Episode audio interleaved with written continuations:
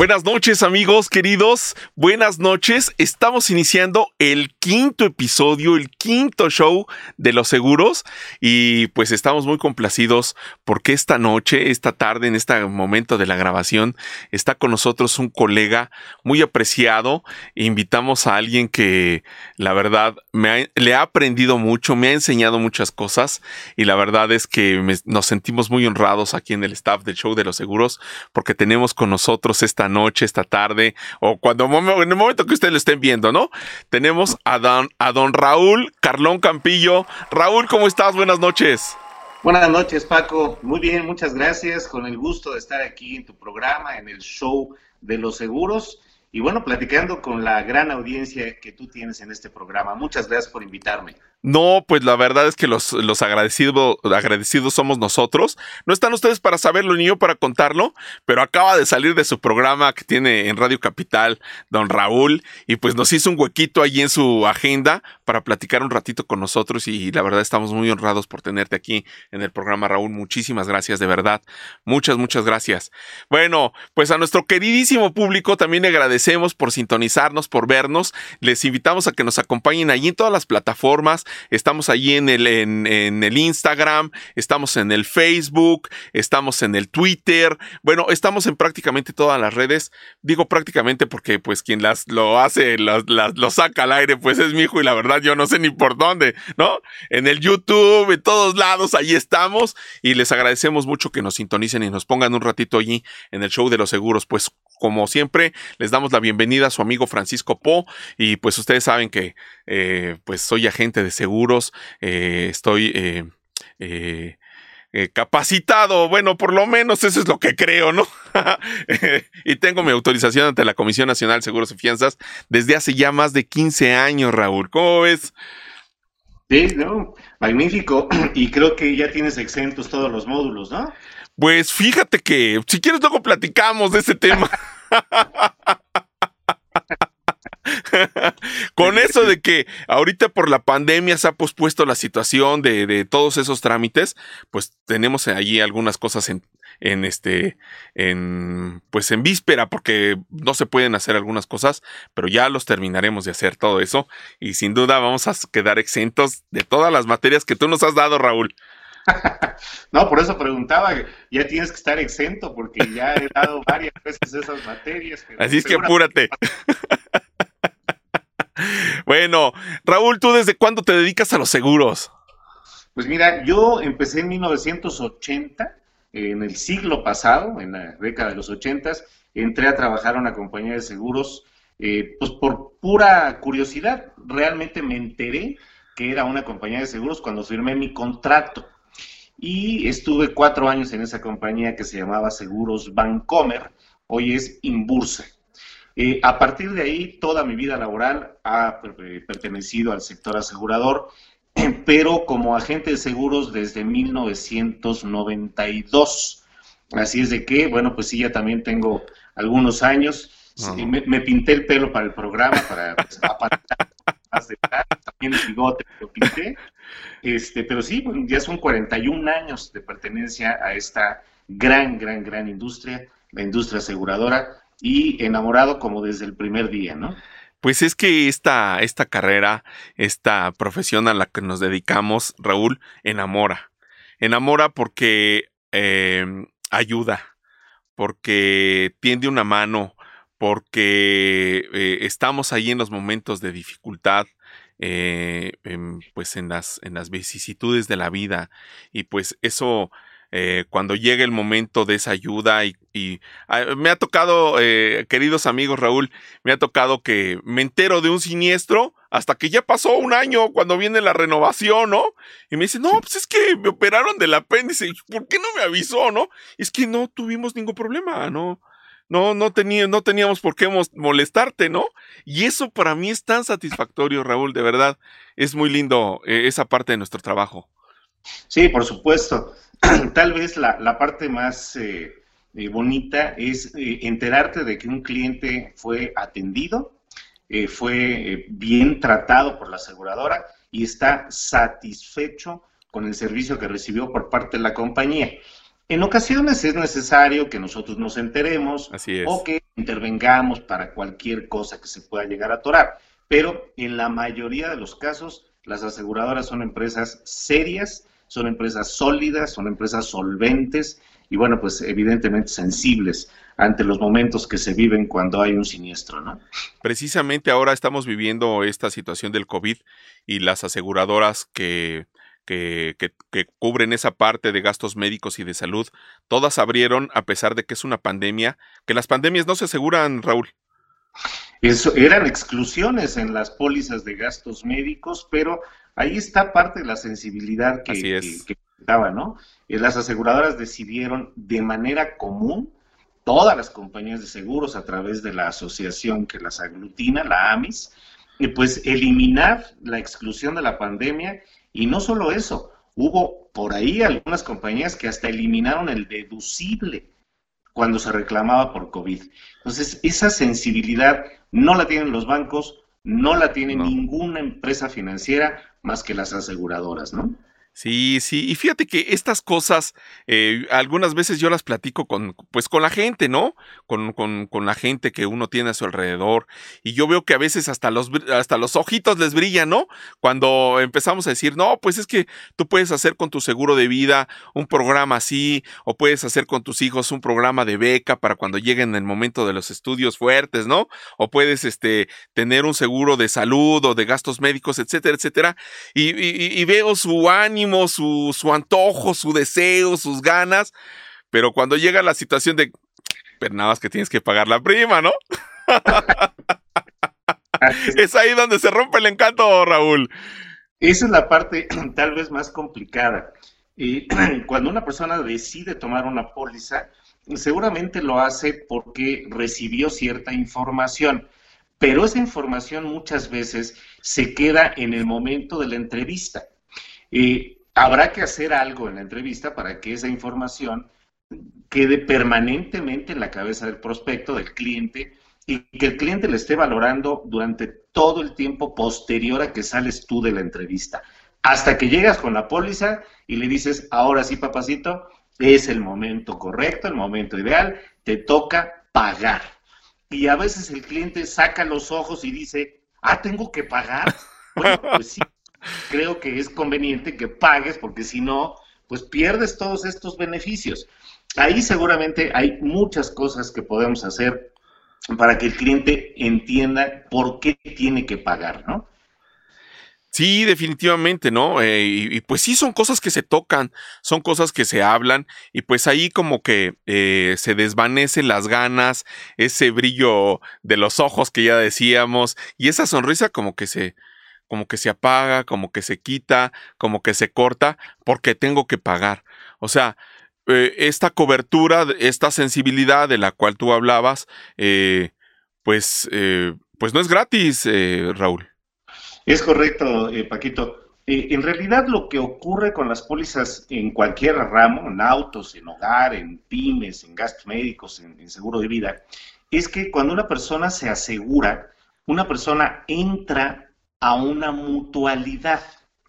El concepto de mutualidad tiene prácticamente cuatro mil años de practicarse en el planeta. Inventado por los hebreos dos mil años antes de Cristo. Y mira que los hebreos saben algo de dinero, ¿no? Este, creo que tienen algo de idea de cómo se maneja. Así es, así es. Eh, de manera que lo que tú haces cuando te aseguras es pagar una cuota de pertenencia a un grupo en donde vas a socializar tu pérdida. Ese es el punto clave de asegurarse. Tu pérdida no la vas a pagar tú, la van a pagar todos los que forman parte de esa mutualidad. Y precisamente el sentido social que tiene el contrato es que la pérdida se socializa entre todas las personas que forman parte de la mutualidad.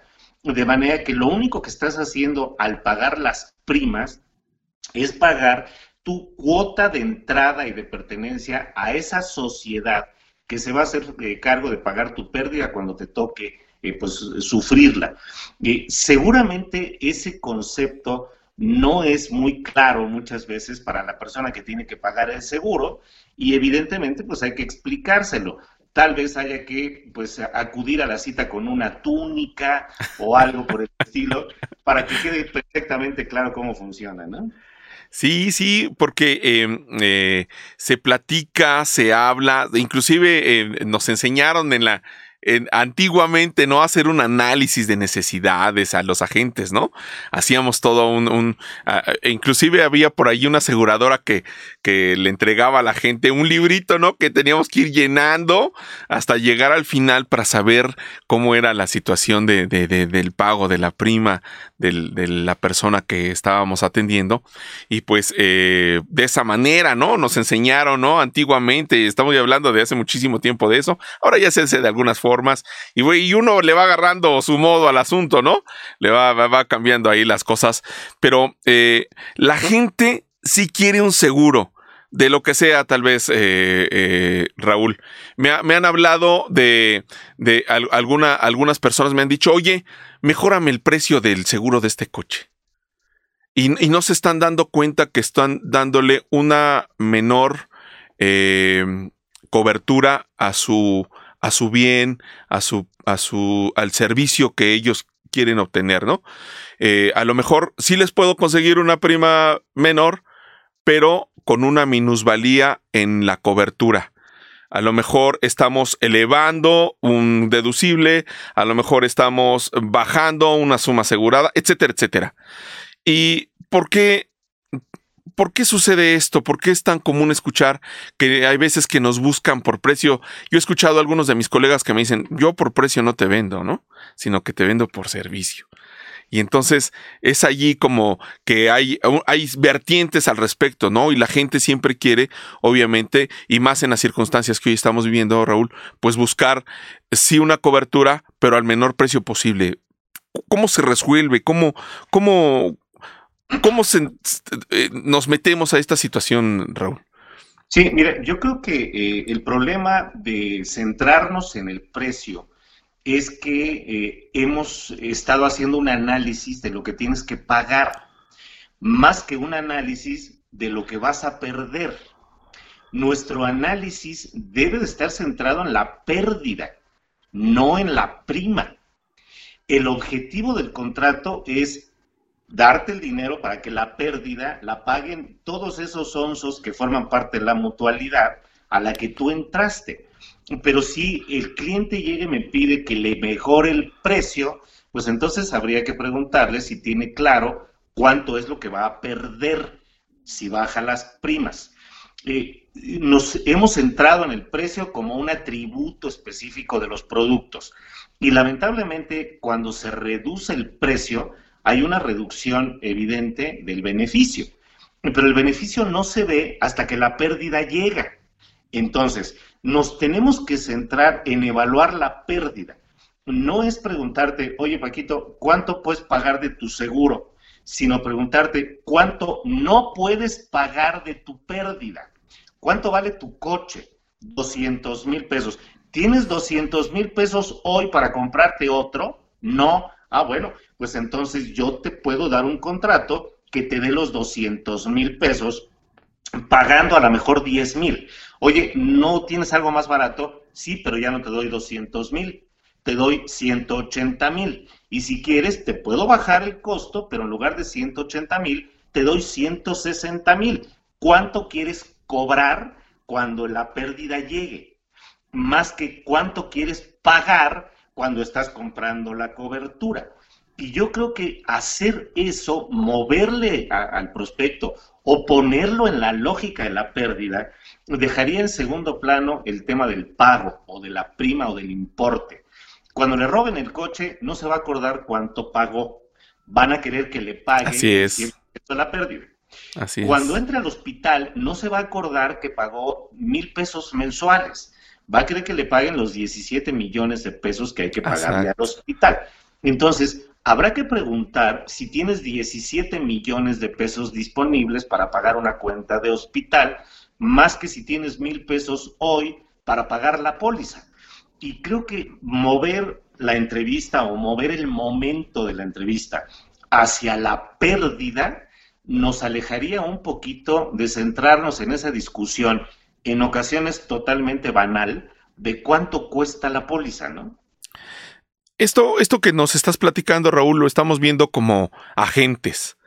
Pero, ¿cómo, ¿cómo tiene que verlo el asegurado, Raúl? Eh, eh, el asegurado tiene a un guía enfrente de él que se llama agente de seguros. Entonces, lo primero que habría que investigar es qué concepto tiene el asegurado del contrato. Habría que preguntarle si pues él confía o conoce cómo operan los contratos.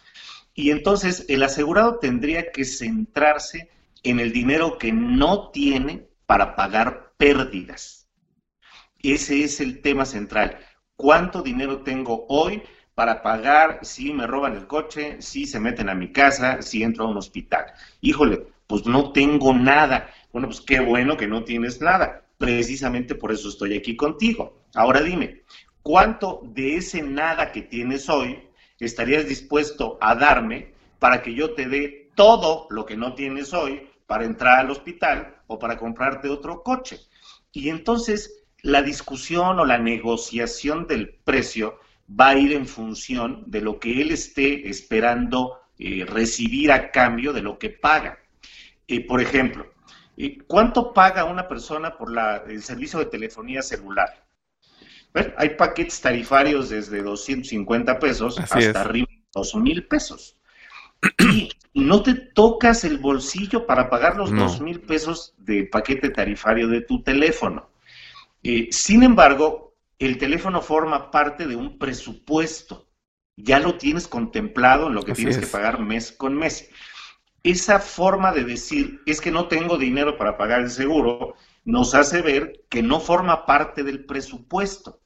Y no forma parte del presupuesto porque la pérdida tampoco está contemplada.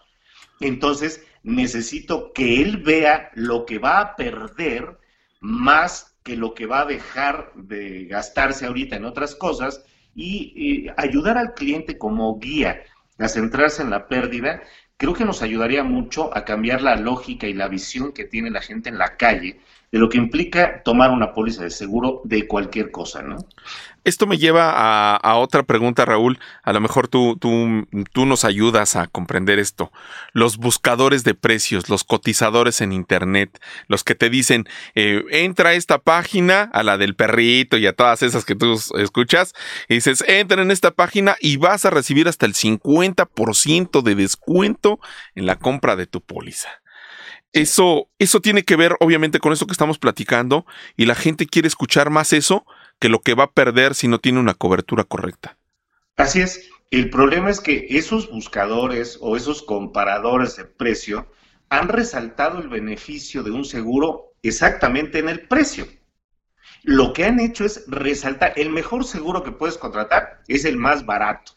Es más, es tan malo, es tan denigrante el seguro que de inicio te doy el 50% de descuento. Oye, pues entonces estás vendiendo muy caros los seguros, porque si de entrada me das el 50% de descuento, quiere decir que tu producto es malo, no es muy bueno y por eso me lo dejas más barato.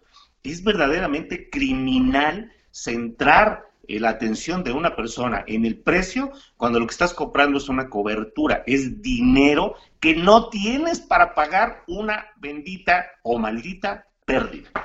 Así es, así es. Sobre todo en este ramo de los autos, que ahora que platicamos, cuando pues lamentablemente uno tiene que pagar porque se llevó a un cristiano, o no cristiano, bueno, de lo que sea. Ándale, exacto. Las pérdidas llegan a ser hasta por 3 millones de pesos en la responsabilidad civil y pues resulta que nosotros contratamos 500, 600 mil, un millón de pesos, ¿no? Cuando ya vemos un millón de pesos, suponemos que ya está cubierto todo el asunto, Raúl. Es correcto, Paco. Y otra cosa que es importante, particularmente en esa cobertura, eh, el hecho de atropellar a una persona y traer un seguro bajo, de suma asegurada baja en la cobertura de responsabilidad civil, nos lleva a que muchas veces el abogado que va a defender al asegurado tiene que negociar con la muerte, cuando los beneficiarios de la persona que falleció tendrían derecho a cobrar dos millones ochocientos mil pesos, porque así lo marca la ley. Pero como nada más tengo un millón de pesos contratado, el abogado tiene que ir a negociar con los deudos para que estén de acuerdo en recibir medio millón de pesos y con eso otorgar el perdón. Eso es, bueno, no puedo decirlo al aire porque este, mi educación me lo impide, pero este, si revisamos el árbol genealógico de las personas que piensan en eso, encontraremos ausencia del el ascendiente materno, ¿no? exacto, exacto. Y es que estas cosas que, que suelen suponerse que a mí nunca me va a pasar, a mí no me va a suceder, yo manejo muy bien, este, etcétera, etcétera, etcétera. No estamos ninguno exentos de una situación de estas y vienen estos problemas porque compré a 200 pesos, 300 pesos más barato. Y entonces nos vienen un cúmulo de problemas, de situaciones que, que suponíamos que, estábamos, que estaba resuelto en una póliza, pero la compré más barata. Y, y ahí entonces deja de ser importante el precio Así es. El cliente no se va a acordar que pagó 200 pesos por esa póliza. Se va a acordar de que la compañía no le pagó el millón o dos millones que había que pagarle a los deudos, porque las aseguradoras no pagan, son malditas, han sido empresas fraudulentas desde hace tres mil años, antes de Cristo, y siguen burlándose de la gente. Pues no, no es así. Entonces, yo creo que el trabajo de un agente de seguros cuando está frente a una persona es orientarlo, es darle esa consultoría y abrir el espacio para que se interese en pues las cosas que puede perder. tú sabes, y bueno, seguramente eh, muchos de nuestros amigos del programa lo saben, eh, ¿cuánto tiempo tarda un agente de seguros en vender un seguro de auto? Pues a lo mejor tarda cinco minutos. Así es. Y cinco minutos nada más fijándose en el precio. Pero no se habla de las coberturas de responsabilidad civil, que es la básica, Así y la eh, complementaria, que es la asistencia jurídica. Y ahí es en donde efectivamente el cliente puede ver cuál es la realidad de lo que compró, ¿no? Así es, así es Raúl. Eh, pues eh, es que entramos en una situación ahí, pues de estira y afloja, en de que a mí fulanito me la vende más barata, el banco. Comprar en el banco, Raúl, nos lleva a otra vertiente, a otra plática que podríamos llevarnos ahí este, horas, porque eh, aquí entre nosotros les voy a platicar una anécdota rápido que me pasó. Yo tenía un cliente que, que eh, había comprado una cobertura indemnizatoria anual por, eh, por indemnización diaria. Por, por, hospitalización. Esto significa que el cliente iba a recibir una cantidad por cada 24 horas que estuviera en el hospital en el momento en que él demostrara cuántos días estuvo allí, cuántas, cuánto, cuánto tiempo había pasado y pues le iban a dar esa cantidad que se había contratado, ¿no? Así funciona, ¿no? Vamos a suponer que por cada día, por cada 24 horas le iban a dar mil pesos. Es un supositorio, ¿no? No me acuerdo bien, pero por ahí va la situación. Entonces resulta que me dice, oye Paco, ¿qué crees? Ya no te voy a contratar este año la cobertura porque esa misma cobertura, esa misma aseguradora me está vendiendo a través de mi tarjeta que yo tengo muchos años con ella, esa cobertura. Pues, ¿qué me quedaba, Raúl, amigos míos? Pues, ah, pues, ni modo, ¿no? Pues ve, anda. Pero fue cuando vino la situación de la, de la HN1, ¿cómo decía la maestra? H, L, N, X, Y, Z. Eso, eso. Fue en esa época y resulta que eh, mi cliente pues resulta que pues le pegó la situación y estuvo, no sé, como entre 30 y 45 días en el hospital y cuando hizo su reclamo, pues como que no procedió, no, entonces me habló a mí y me dijo, oye, fíjate que así y así, pues yo ya no era su agente, yo no podía hacer mucho. Y pues vienen estas situaciones, ¿a quién se le reclama en el banco o en este, o en la tienda, en el, en este, en la tienda departamental? ¿Cómo, cómo se surge allí esa situación, este, Raúl? Pues no, no hay forma de reclamarlo ahí. Hay un call center y ese call center recibe las llamadas, no hay una ventanilla, no hay una oficina donde puedas ir a hacer el reclamo lo haces a través de una llamada telefónica y con toda certeza, pues ahí vas a ver que lo que compraste no es precisamente lo que te daba tu gran amigo y agente de seguros, Francisco. Muchas gracias, Raúl. Muchas gracias. Pero es que nos topamos eso. Sí quiero un seguro. Sí, lo deseo.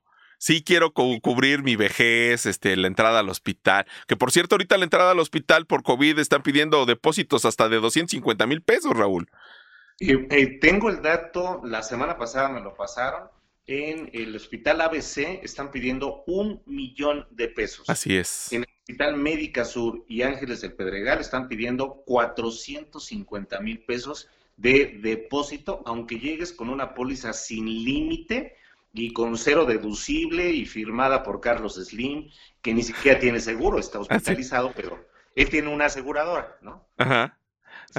Entonces, sí, o sea, el, asunto está serio, muy, muy, muy serio.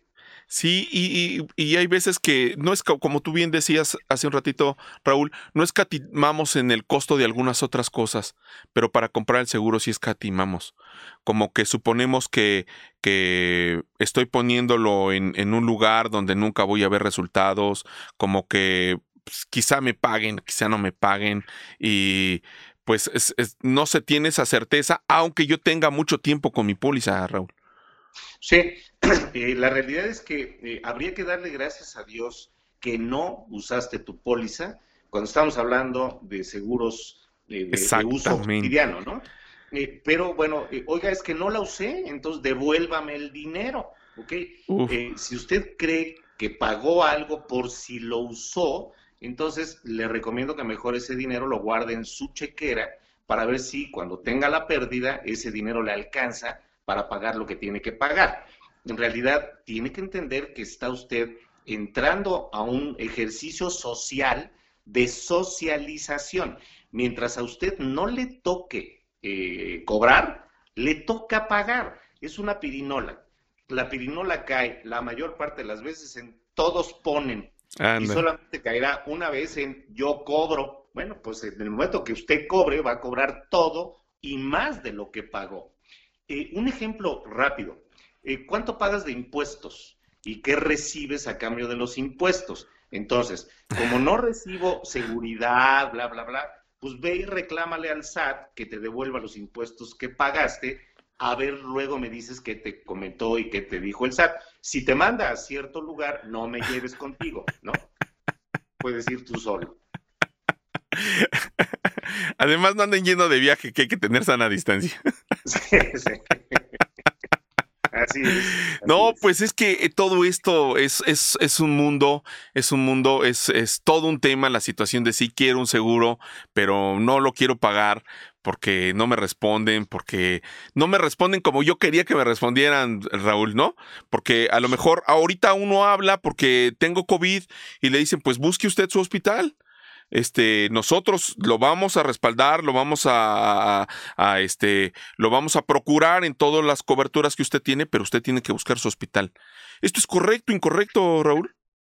Sí, la aseguradora puede darte el apoyo de encontrar un hospital cuando estamos ante una pandemia, pero la aseguradora no tiene la cobertura de darte hospital tiene la cobertura de darte el dinero para que tú pagues la, habitación en el hospital.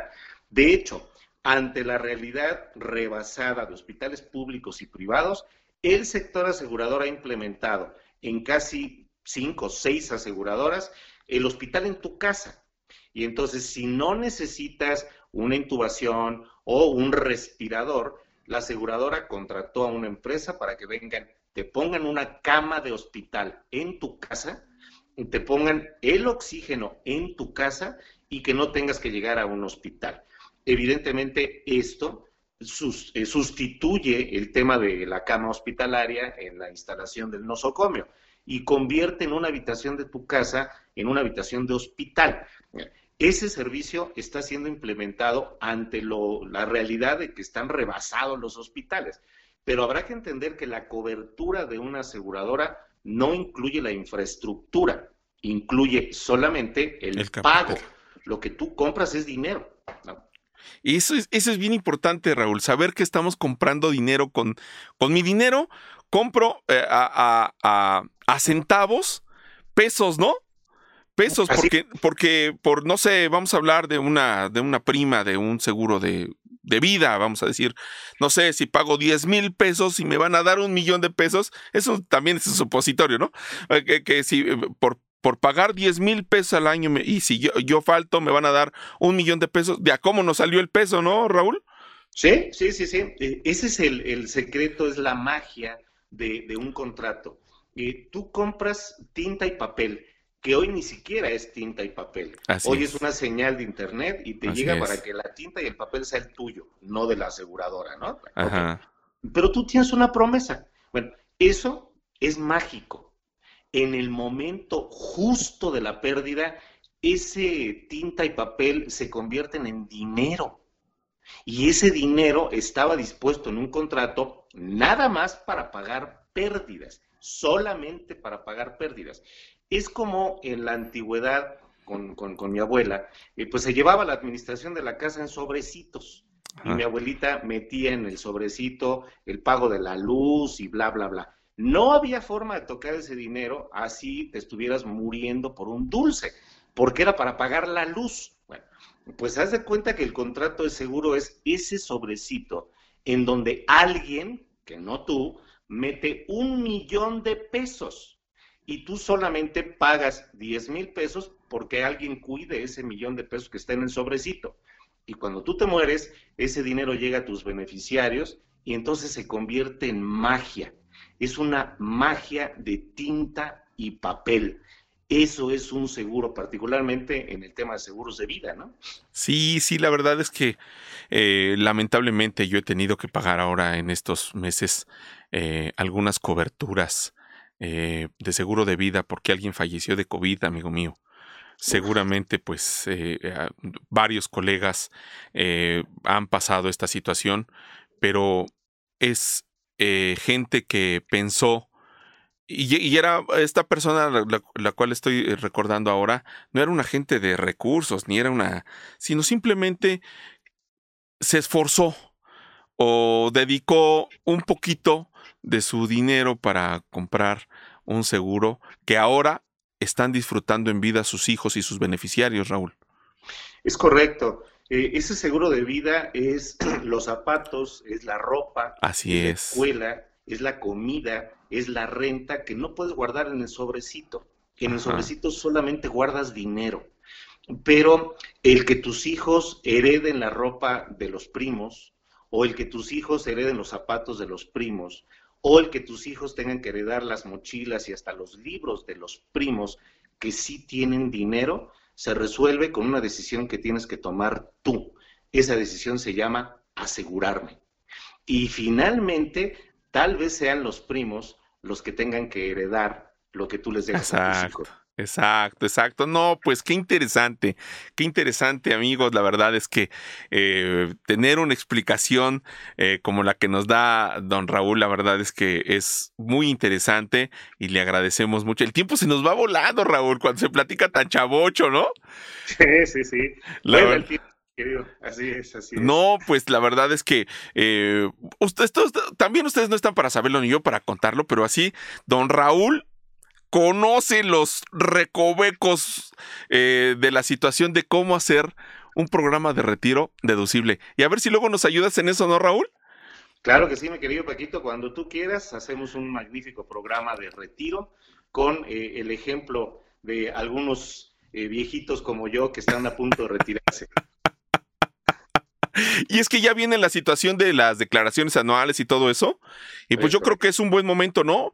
Porque se pueden comprar algunos eh, seguros que se pueden hacer deducibles en este año fiscal y hay otros que son para el otro año fiscal, ¿no? Entonces, no, pues esto es bien interesante y bien importante porque lo deducimos y pues este baja nuestra tasa este de, impuesto, Raúl. Es correcto, eh, baja tu eh, base grabable, pagas un impuesto menor y entonces en lugar de estar pagándole dinero al fisco eh, para hacer corajes o después tener que ir al médico para que te ayude con las bilis y todo ese tipo de cosas por estar pagando impuestos, pues mejor lo estás pagando para que tú puedas tener una mejor opción, una mejor versión de retiro. Así es de que el beneficio no nada más es tener capital para retirarte, sino maximizar ese beneficio con la parte fiscal, ¿no? No, Raúl, te vamos a molestar y te vamos a invitar para que nos platiques de eso, porque la verdad es bien interesante y además es una herramienta que, no es, no es ni siquiera carísima, ni nomás es cuestión ahí de, de, ponerlo, como decía Raúl, ponerlo en el presupuesto, de decir, bueno, si mi café de tal cafetería me sale en 80 pesos, pues mejor esos 80 pesos los destino para mi retiro y, seguramente tendrán resultados los jóvenes que dedican su dinero a, su retiro porque uno dice, no, pues me faltan, yo me he encontrado, ¿no? Con gente que me dice, no, pues me faltan 35 años para retirarme, ¿no? Sí, sí, sí, sí. Esos que decían que les faltaban 35 años para retirarse, pues a lo mejor mañana ya nada más les faltan 34. Exacto. exacto. 33 y ya cuando tienen cinco años para retirarse, entonces ya están muy preocupados porque les falta capital. Eh, es parte de algo que se llama cultura de previsión. No, Raúl, pues estamos complacidos de que nos sigas platicando y de que estés con nosotros. Te prometo que te vamos a dar lata aquí en el show de los seguros, ¿eh? Pues yo no, no, no es lata, mi querido Paco. Tú sabes Muchísimas gracias. Estoy muy complacido y muy agradecido de acompañarte en tu programa. No, pues amigos, la verdad es que estamos muy contentos de que don Raúl nos haya platicado cómo es que sí quiero un seguro, pero pues no quiero pagarlo. Porque sí pasa, ¿no? Sí quiero el seguro, pero no quiero pagarlo. Y entonces ahí viene la situación. No es lo que me cuesta el seguro, sino lo que pierdo cuando no tengo el seguro. Ese es yo creo que es el meullo del asunto que muy bien nos ha explicado don Raúl. Raúl, muchísimas gracias. Estamos muy contentos de que nos hayas acompañado en este quinto show de los seguros. Muchísimas gracias. Gracias a ti, Paco. Gracias a toda tu audiencia. Y vamos a cuidarnos porque las cosas eh, exigen cuidarse ahora. Así es, así es, así es. Si no tienen que salir, no salgan. Este, hagamos la fiesta por Zoom, ¿no? así es, así, con cubrebocas. Y con cubrebocas puesto. Raúl, te mandamos un abrazo con todo cariño y estamos muy agradecidos. insisto en agradecerte que nos hayas acompañado aquí en el quinto show de los seguros y a nuestros amigos que nos acompañan allí desde el rincón en esta pantalla, ¿no? Como decía aquel en esa pantalla que nos ven ahí. Bueno, pues les mandamos un abrazo con todo cariño y deseamos que todos eh, estén bien de salud y que pues eh, la pasen bonito. Hasta el próximo show de los seguros y les invitamos a que eh, compartan esta información que hoy ponemos ahí y además gratuita, ¿no? Totalmente gratis y es para ti y para que tú tengas la libertad de decidir, para que tengas eh, eh, la oportunidad de repensar un poco las cosas y insisto, y es gratuito. Raúl, muchísimas gracias. Un abrazo, Paquito, muchas gracias, felicidades. Pues un abrazo para todos, nos escuchamos en el sexto capítulo del Show de los Seguros. Chao, bye.